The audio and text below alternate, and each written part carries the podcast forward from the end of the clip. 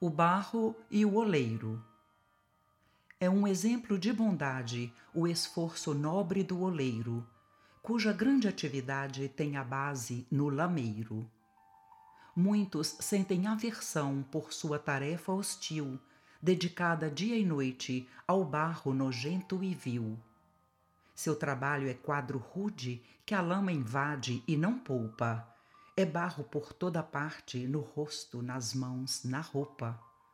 Seu serviço é tão ingrato junto à massa indefinível que a tarefa mais parece um sofrimento invencível.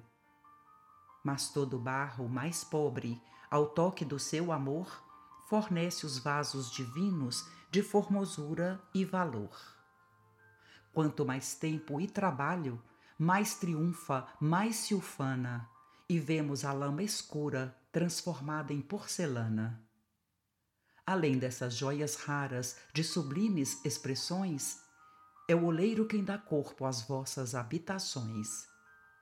O tijolo faz a casa, a telha cobre a mansão, o homem ganha o seu lar, que é templo do coração. Nas estradas de miséria, não mais éramos que lama, e eis que o Mestre, no Evangelho, nos esclarece e nos chama. O Cristo é o divino oleiro que opera com perfeição. Somos nós o barro vil, guardado na sua mão.